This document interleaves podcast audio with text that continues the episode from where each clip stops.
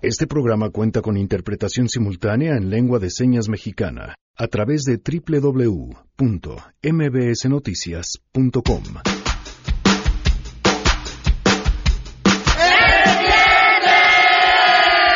bonito! Y Sangre Azteca está con nosotros.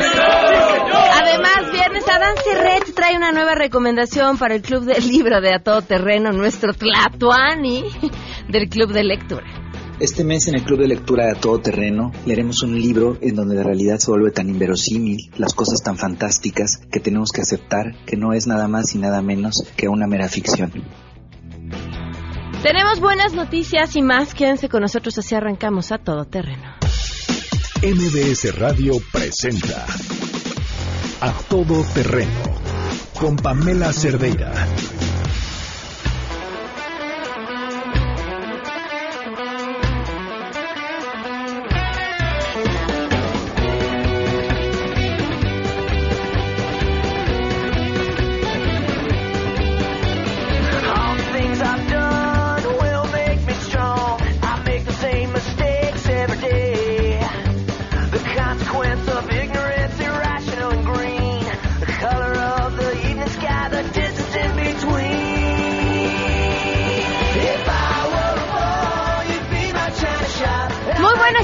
Bienvenidos a Todo Terreno. Muchas gracias por acompañarnos. Soy Pamela Cerdeira y los invito a que se queden aquí hasta la una de la tarde. Gracias a Miguel González en la interpretación de lengua de señas. También lo pueden ver a través de www.mbsnoticias.com.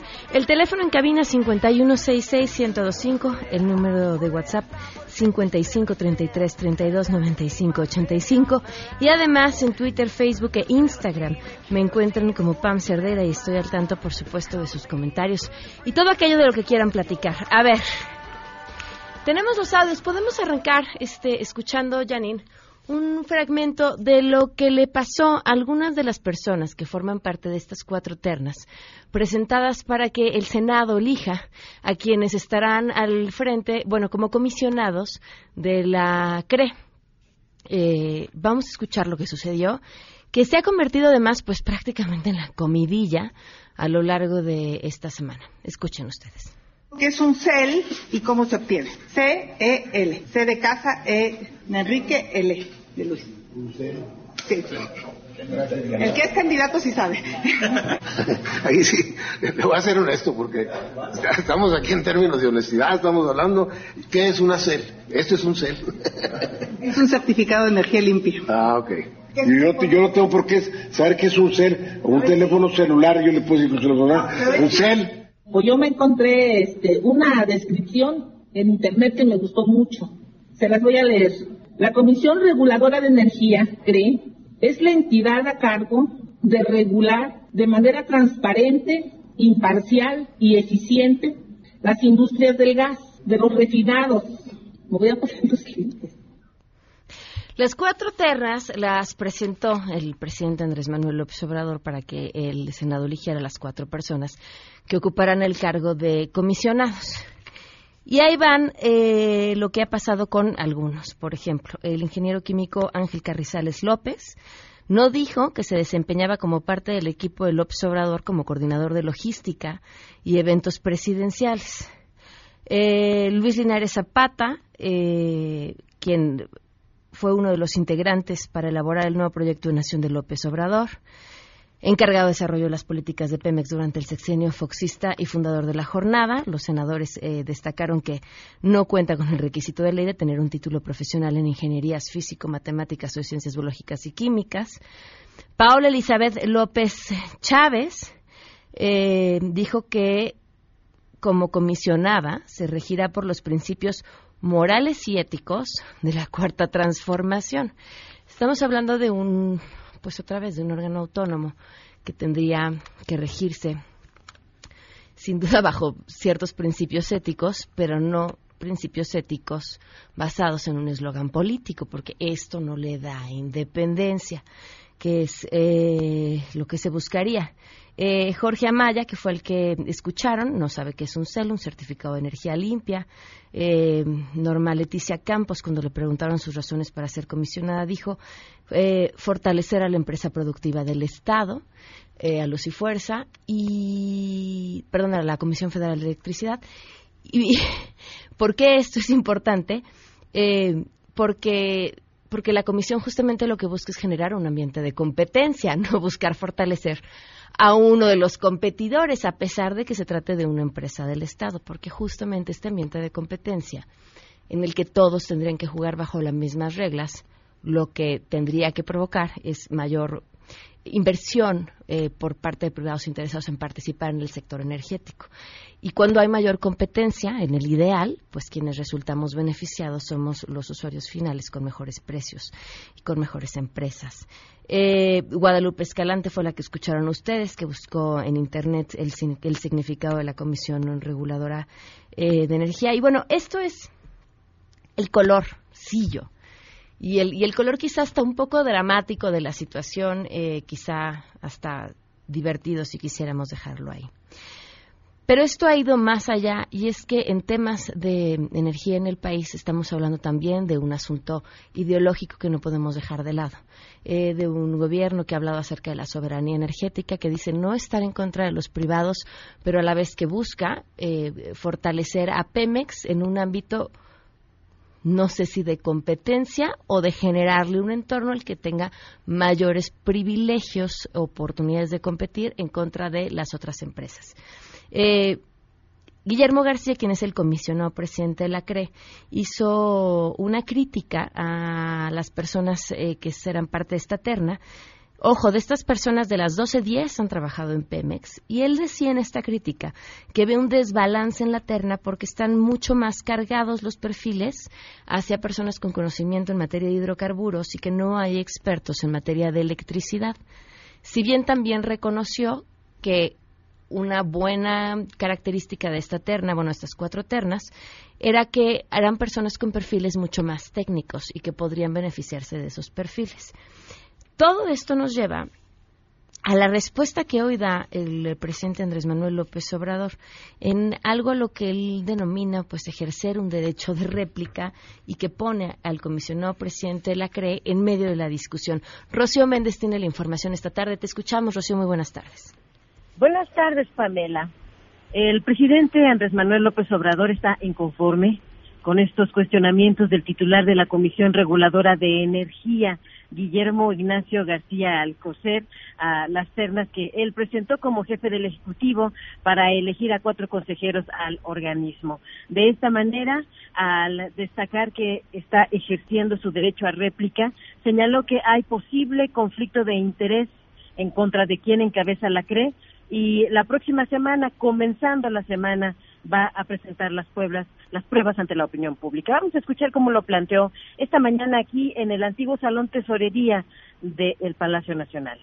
Presento las ternas con técnicos, sale a declarar el presidente de esta comisión reguladora de energía. que estaban mal las ternas que yo proponía. Pues voy a dar a conocer ahora de que el señor tiene conflicto de intereses y es el presidente de la comisión reguladora de energía. Esto es lo que ya no vamos a permitir. Y es que hay que destacar, Pamela, porque no dio más detalles de lo que va a dar a conocer a profundidad el próximo lunes, que durante los últimos días el presidente López Obrador ha sido, ha sido incisivo en cuestionar el conflicto de interés que se puede probar en algunas de las empresas que han resultado beneficiadas con contratos que él llama leoninos y contrarios al interés público que fueron curiosamente aceptados por este tipo de organismos autónomos. Por ahí va el conflicto y veremos en qué desemboca el próximo lunes, Pamela. Habrá que estar atentos. Muchas gracias, Rocío. Muy buenas tardes. Buenas tardes. Miren, no, no es un asunto menor porque si bien sí hay un derecho de réplica, llama muchísimo la atención que el derecho de réplica no vaya en sentido de defender de por, por qué esas 12 personas tienen los perfiles adecuados, sino en lugar de decir yo voy a, como derecho de réplica, responder a la crítica que se hace sobre los perfiles, respondo diciendo, ah, pero tú las traes pero vamos a hablar de ti y vamos a hablar de lo que has hecho. Habrá que esperar a ver qué dice el presidente el lunes, pero no deja de dar vueltas por mi cabeza esto que se lo lee a alguien y ofrezco una disculpa, pero no recuerdo de quién es la palabra, pero creo que es creo que es importante tomarla en cuenta. Cuando un presidente señala, cuando un presidente acusa, el que sea, ¿eh? lo hace con el ejército detrás. ¿Por qué? Porque es el jefe del Estado, no es cualquier señalamiento. Y llama la atención que este señalamiento venga a colación por una crítica a los perfiles de las personas que se propusieron. Insisto, creo que muchas de ellas criticables por lo que estamos escuchando aquí. Y valdría también la pena preguntarnos sobre ahora que el conflicto de interés parece ser, como bien lo mencionaba Rocío, el tema de la semana. ¿Qué pasa cuando ese conflicto de interés juega sobre el interés de un partido político desde su carga ideológica, desde su fortalecimiento o al mismo fortalecimiento de un plan de gobierno? Porque es decir, en esta terna hay personas ligadas al presidente, personas que trabajaban directamente con él o personas que además utilizan slogans políticos para decir cómo llevarán a cabo su trabajo dentro de la comisión podría ser entonces también un conflicto de interés sí lo vamos a ver de esa forma. Creo, ahí les dejo pues la pregunta en el aire. Y, por cierto, si ustedes quieren ser parte de las preguntas que hacemos todos los días al público de A Todo Terreno, los invito a que nos manden un mensaje al 55 33 32 95 85. Pidan ser parte de la lista de difusión y les mandamos la pregunta del día, de qué vamos a estar platicando en el programa. Y por supuesto, tenemos regalos también y sorpresas para quienes forman parte de nuestra lista de difusión. En otros temas, hoy se cumplen un año, cinco meses, trece días del feminicidio de Victoria Pamela Salas Martínez.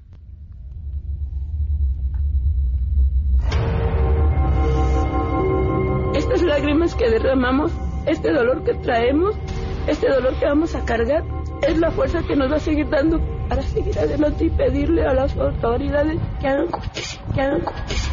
Victoria, pues nada. Un año, cinco meses, trece días y en este espacio, en espera de justicia, por supuesto, seguiremos contando. Vamos con las buenas noticias.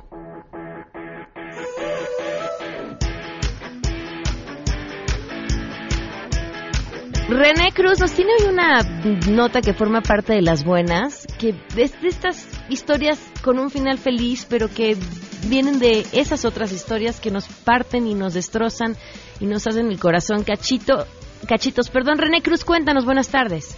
Pamela, amigos del auditorio, muy buenas tardes. Pues para informarles que personal de la Comisión de los Derechos Humanos eh, logró reunir a una niña migrante hondureña de tres años con sus padres, quienes pues residen de forma legal en Nebraska, Estados Unidos. Eh, Pamela, la menor, quien aparentemente viajaba con un pariente, fue ubicada el pasado 10 de febrero de este año entre las personas que integran la caravana migrante que se encuentra asentada en Piedras Negras, Coahuila. La CNDH realizó las gestiones para que la Procuraduría de Niños, Niñas y la familia de dicha entidad la trasladara al albergue Nazaret, ello con el fin de brindarle los cuidados y atención necesarios en tanto se contactaba a sus padres y estos acreditaran debidamente el vínculo familiar. Una vez que se logró tener eh, comunicación con los padres de la menor, eh, se les hizo de su conocimiento Pamela la situación de su hija, por lo que se trasladaron a la ciudad de Piedras Negras, a donde arribaron el pasado martes 12 de febrero. Luego de verificar el vínculo familiar, los visitadores adjuntos de la CNDH realizaron las gestiones necesarias ante el Consulado de Honduras y autoridades de la Procuraduría de Niños, esto con la finalidad de agilizar el procedimiento de reunificación familiar mismo que concluyó el día 13 de febrero con la expedición de la constancia de vínculo familiar por parte de las autoridades hondureñas y la entrega de la menor a sus padres.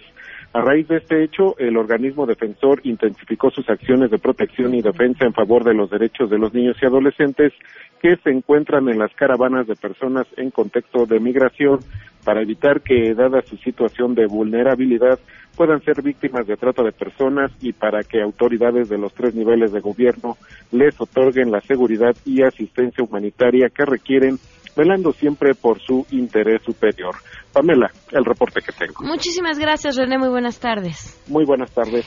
Y como parte de las buenas, tenemos 10 pases dobles para la obra infantil La Peor Señora del Mundo. Vamos a regalar 5 por teléfono al 5166125 y 5 les mandamos ahorita a los miembros de la lista de difusión cómo se pueden ganar estos otros 5 pases dobles para la, eh, esta obra que es a las 12.30 este fin de semana en el Teatro Benito Juárez. Vamos a una pausa y continuamos a todo terreno. En unos momentos, en A Todo Terreno.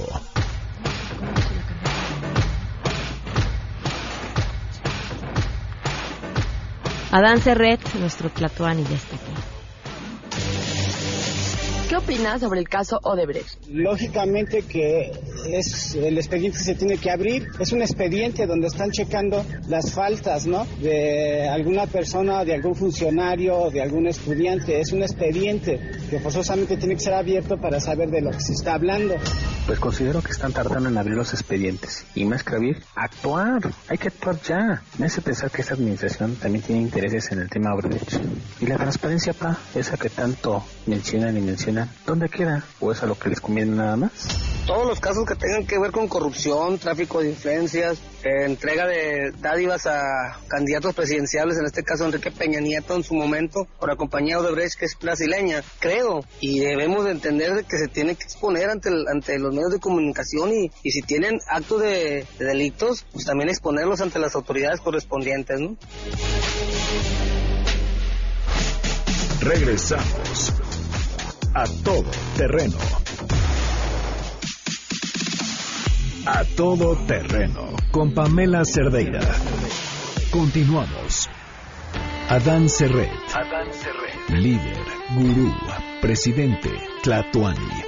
El mero mero del club de lectura de A Todo Terreno. Según tu punto de vista, yo mala.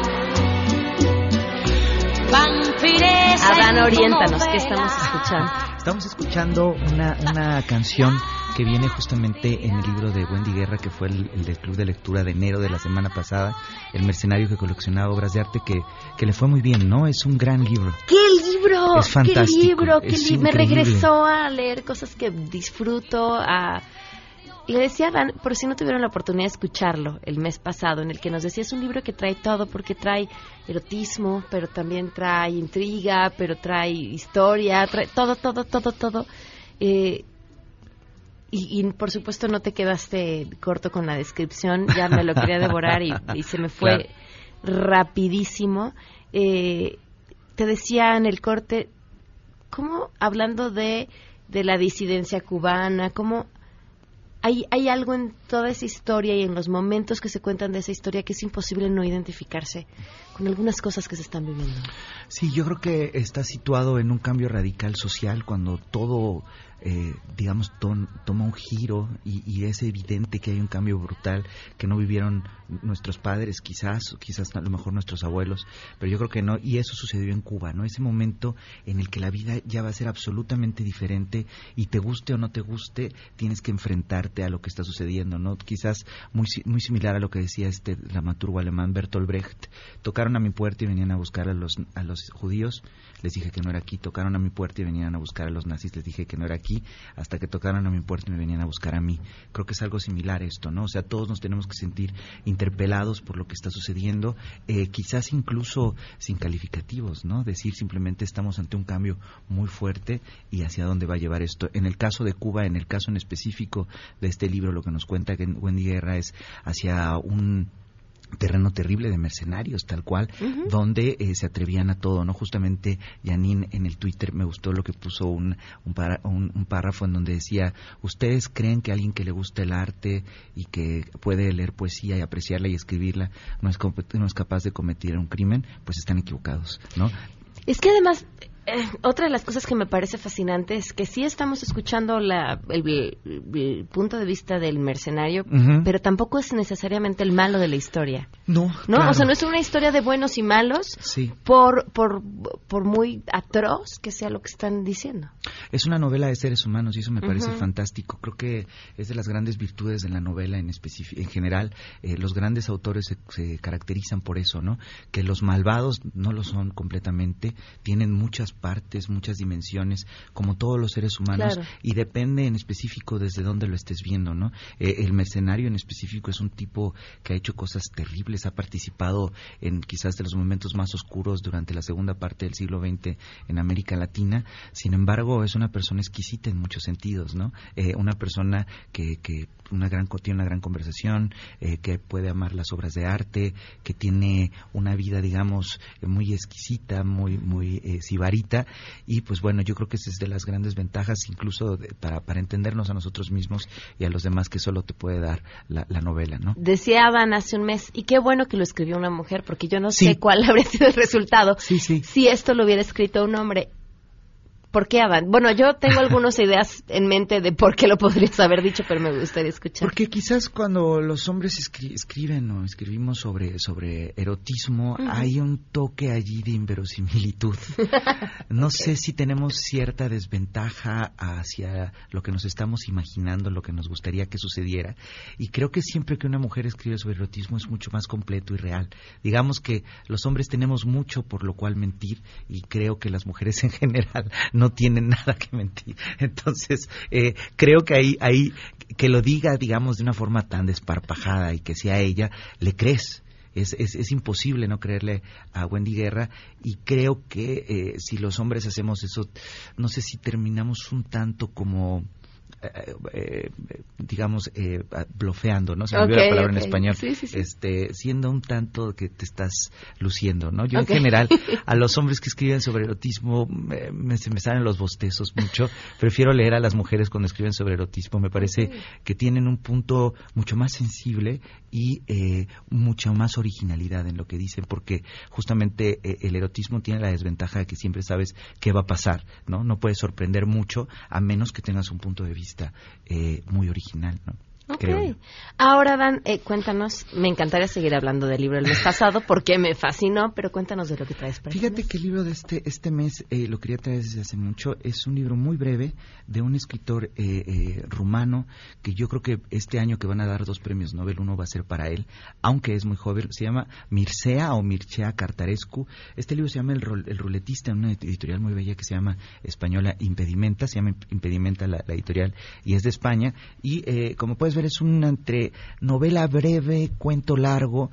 Y eh, si no fuera por Edmundo Pasoldán, que hace un prólogo y escribe sobre Mircea Cartarescu, este escritor boliviano er- eh, Edmundo Pasoldán, eh, no me hubiera dado cuenta de que en el libro hay una fantasía brutal y que incluso es un libro, es un relato fantástico. Se trata la historia que cuenta de este hombre, una especie de ludópata, adi- adicto a, los juegos, al- azar, digamos, y que entre estos juegos hay uno ilegal, por supuesto, que empieza eh, a su- suceder en los sótanos de una ciudad, Bucarest, presumimos, aunque no lo sabemos a ciencia cierta, sótanos donde se reúne gente, gente con un vicio oscuro, a la que le gusta que un pobre desgraciado se sube en una en un foro, eh, en una tarima y allí mete una una, una bala en, en una en un revólver y ah, juega justamente a la ruleta rusa. Obviamente eh, alguien que hace esto no puede durar más de tres veces a- al hacerlo por pura eh, logística, digamos, en algún momento te va a tocar esa bala y te vas a morir. Eh, es uno de los grandes instantes del relato que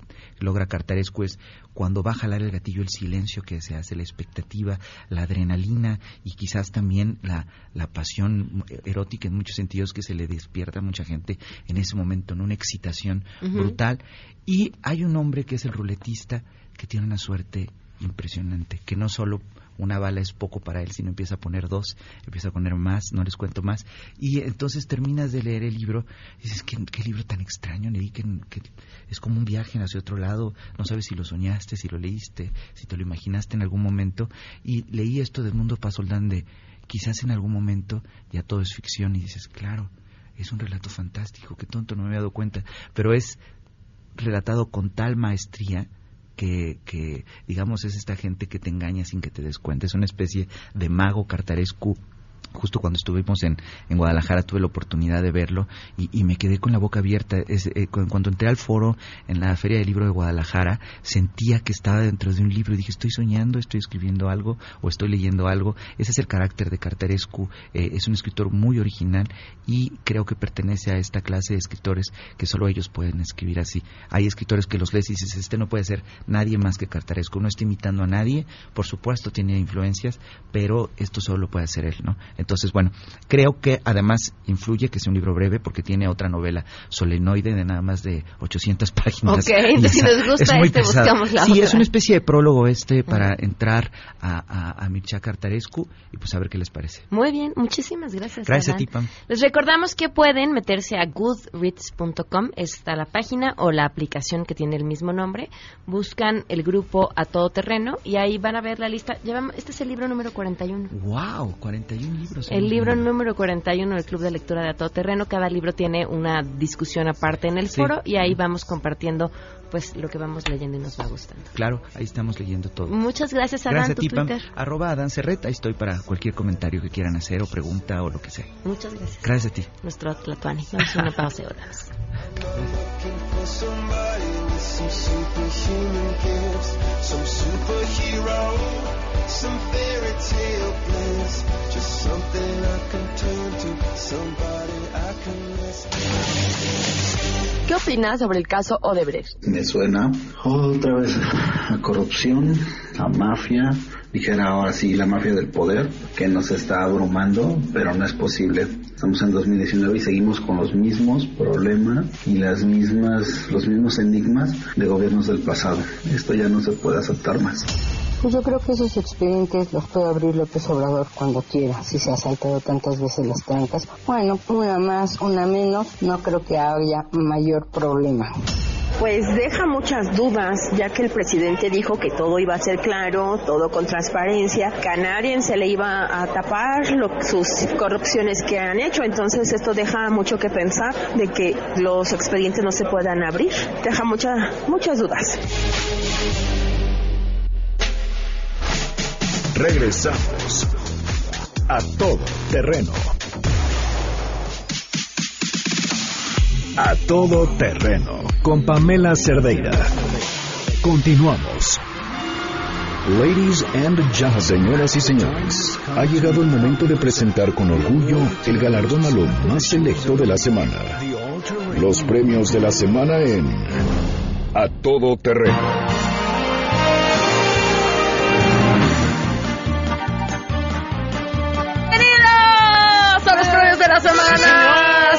Azteca ya está aquí. ¿Están listos, chicos? Claro que sí.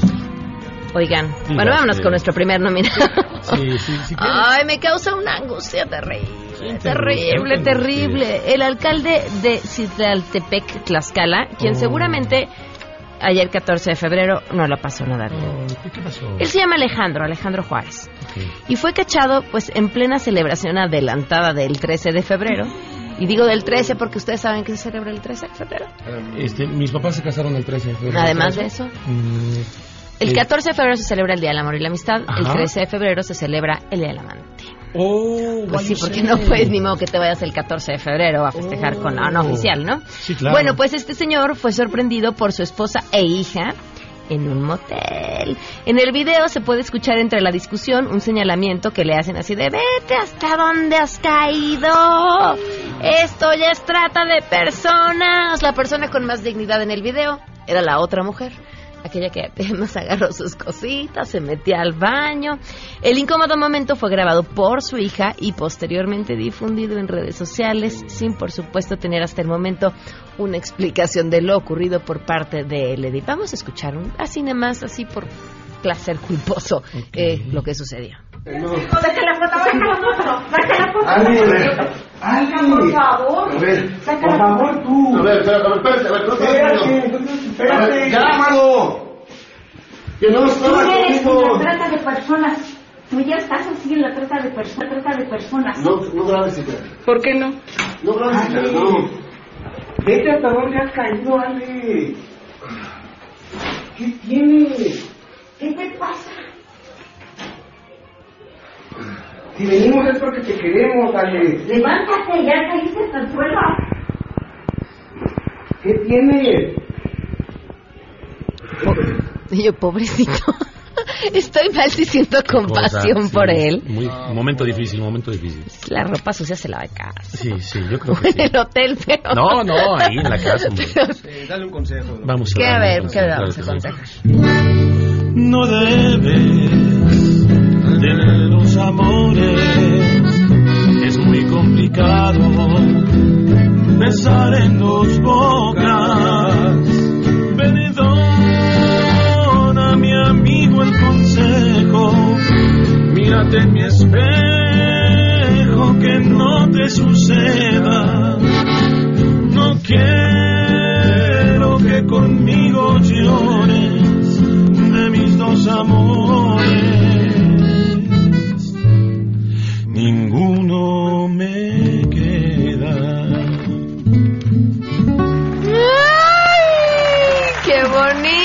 Sangre azteca!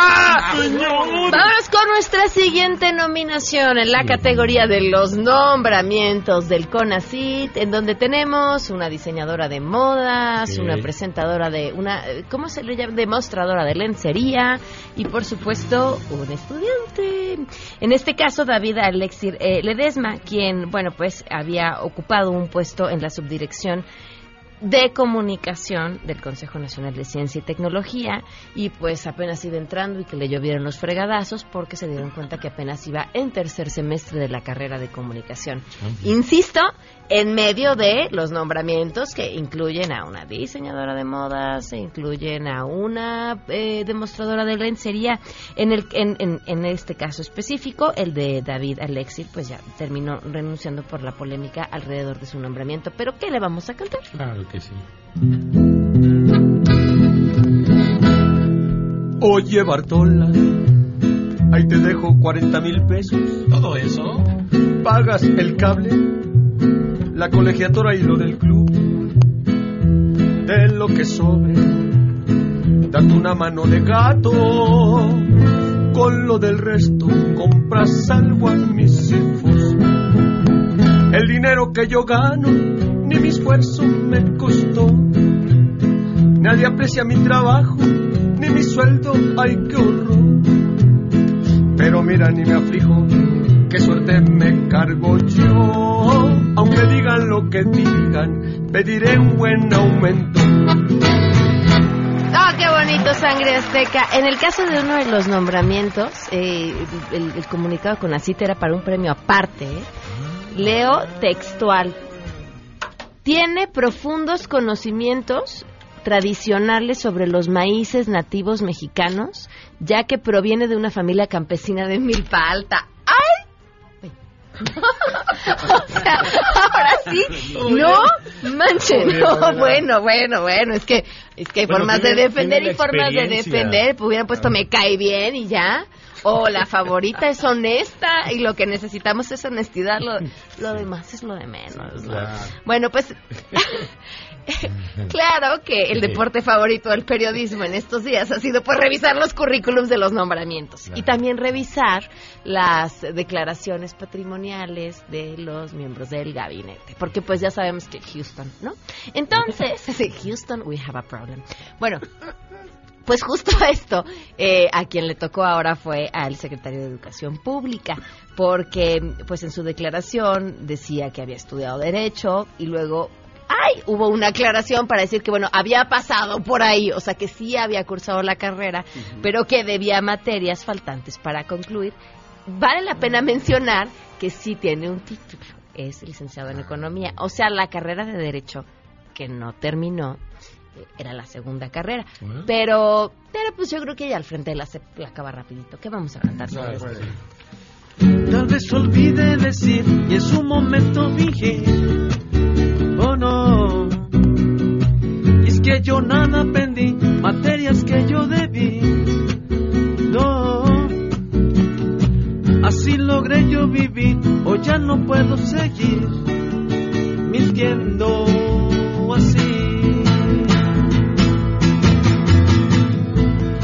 Cada momento yo reprobaba en el salón y sin problemas licenciados son. No podré olvidar que fallé en el examen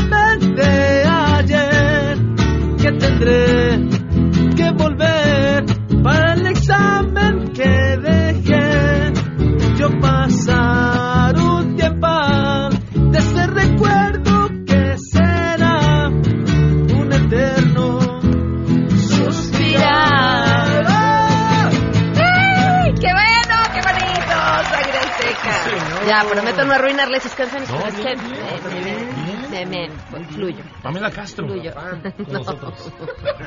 ¿Castro a quién? No, no, no, de apellido. ah, ah, ya, ya, perdón. Disculpen, estoy un poco distraída Perdón, esta es que es semana. viernes.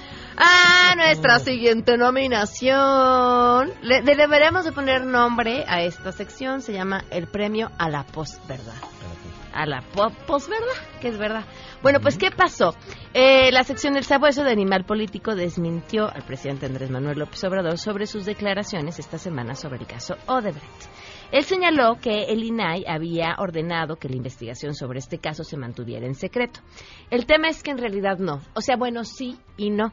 En dos ocasiones el INAI, bajo ciertos argumentos técnicos, eh, pidió que no se dieran a conocer los datos de la investigación. Sin embargo, no solamente ha tenido esas resoluciones sobre el caso, y justamente el mismo eh, titular del INAI dijo que en la mayor resolución sobre el caso y la más completa, lo que han solicitado ya tiempo atrás, es que los datos se hicieran públicos y que es la Procuraduría, hoy Fiscalía, quien no ha abierto la información sobre el caso de Odebrecht. Yo recuerdo aquel entonces procurador que dejó el cargo en el sexenio de Enrique Peña Nieto diciendo tenemos pues casi concluida una de las investigaciones más importantes y refiriéndose justamente al caso de Odebrecht del que después pues no supimos nada y mediante solicitudes y solicitudes y solicitudes pues conocemos esta triste historia. ¿Qué vamos a cantar sangre en este caso?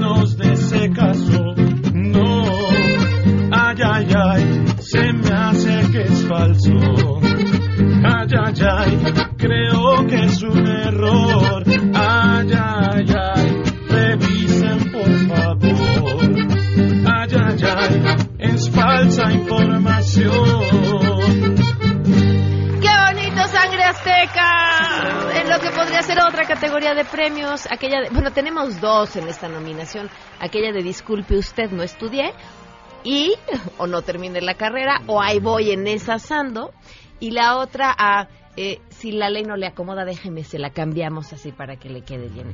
Y me refiero nada más y nada menos que a Ana Gabriela Guevara. Bueno, pues resulta que la directora de la Comisión Nacional de Cultura Física y Deporte, CONADE, quien habría esperado varios días para poder asumir su actual cargo por un pequeñísimo detalle, porque el puesto exigía tener una licenciatura y Ana cuenta únicamente con estudios de secundaria. Durante estos días de espera, los estatutos pues fueron modificados a través de una petición de la Junta Directiva de la SEP y así evitar los problemas que han tenido otros funcionarios públicos y entonces que ella pudiera asumir el cargo sin problema alguno, porque insisto, pues para qué queremos los estudios, ¿qué vamos a cantar? No sé esa farsa de quererme ayudar. No sé qué más pueden decir ya de mí si no dejan que trabaje por un mañana y decir que movieron por estar a mi favor. Es decir, me dijeron una manita te echo yo. ¡Ay, qué bonito, qué sentimiento! ¡Qué bonito! Vámonos con nuestros siguientes nominados. Derechito está el Tren Maya. Ah, Todo listo para la construcción del Tren Maya. ¿Se acuerdan los que fueron a la consulta? Que la consulta decía que si querías que construyeran un Tren Maya, que no iba a tener ningún impacto ambiental.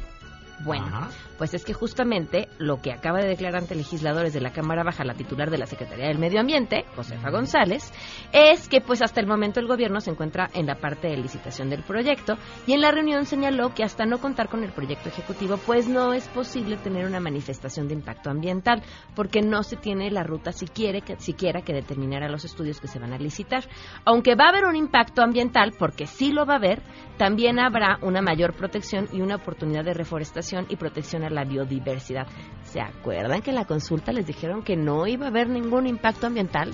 Bueno, vamos a cantar. No voy en tren, que está cañón. No es bueno que exista una reforestación. No voy en tren, contaminación. No necesito ya nada que daña mi pulmón porque el ambiente quizás no resista. Porque el ambiente se puede caer. Porque el ambiente quizás no resista. Y en deterioro se puede volver. No voy en tren porque está cañón. No es bueno que exista una reforestación. Eso, lo- la terna de las personas eh, que serán seleccionadas como eh, comisionados de la CRE. Tenemos aquí algunos audios para que escuchen qué bien, qué bien les fue en el Senado. C-E-L. C de casa, E Enrique, L de Luis. Sí. El que es candidato sí sabe. Ahí sí, le voy a ser honesto porque estamos aquí en términos de honestidad, estamos hablando, ¿qué es una CEL? Esto es un CEL. Es un certificado de energía limpia. Ah, ok. Yo, yo no tengo por qué saber qué es un cel, o un teléfono celular, yo le puedo decir un celular, un cel. Pues yo me encontré este, una descripción en internet que me gustó mucho. Se las voy a leer. La Comisión Reguladora de Energía, CRE, es la entidad a cargo de regular de manera transparente, imparcial y eficiente las industrias del gas, de los refinados. Me voy a poner los que- Sangre Azteca, échale. Claro que sí.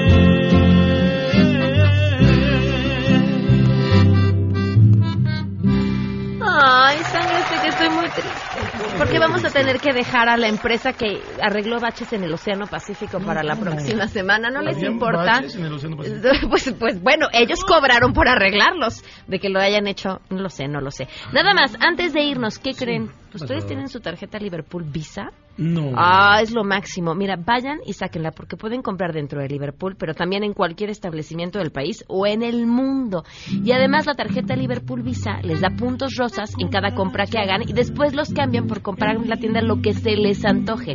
Por si esto fuera poco, en su primera compra, ya sea en línea o en la tienda, tienen 10% de descuento y además los cuidan y protegen tanto que en cualquier gasto en hospitales o gastos médicos les dan seis meses sin intereses. Así que si no la tienen, la pueden adquirir ya su tarjeta Liverpool Visa en su tienda Liverpool favorita o en liverpool.com.mx. Sangre Azteca, antes de despedirnos, vamos con esto.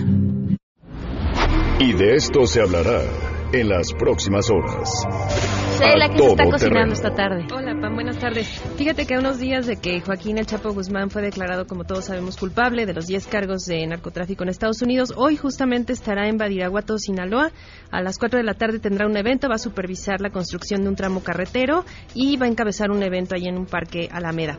Y este fin de semana estará en Durango y bueno, el lunes estaremos muy atentos a lo que comentábamos también hace rato de lo, lo que presentará, las pruebas que presentará en contra del presunto conflicto de interés del titular de la Comisión Reguladora de Energía. Perfecto. Muchas gracias, Gracias. Sheila. Sangre Azteca, si quiere el público que le canten al oído, ¿qué hay que hacer?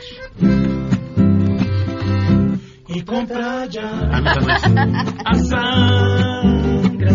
Llamen al 4611-4580. 4611-4580. Muchas gracias por Gracias, se quedan en mesa para todos. MBS Radio presentó A Todo Terreno con Pamela Cerdeira, donde la noticia eres tú.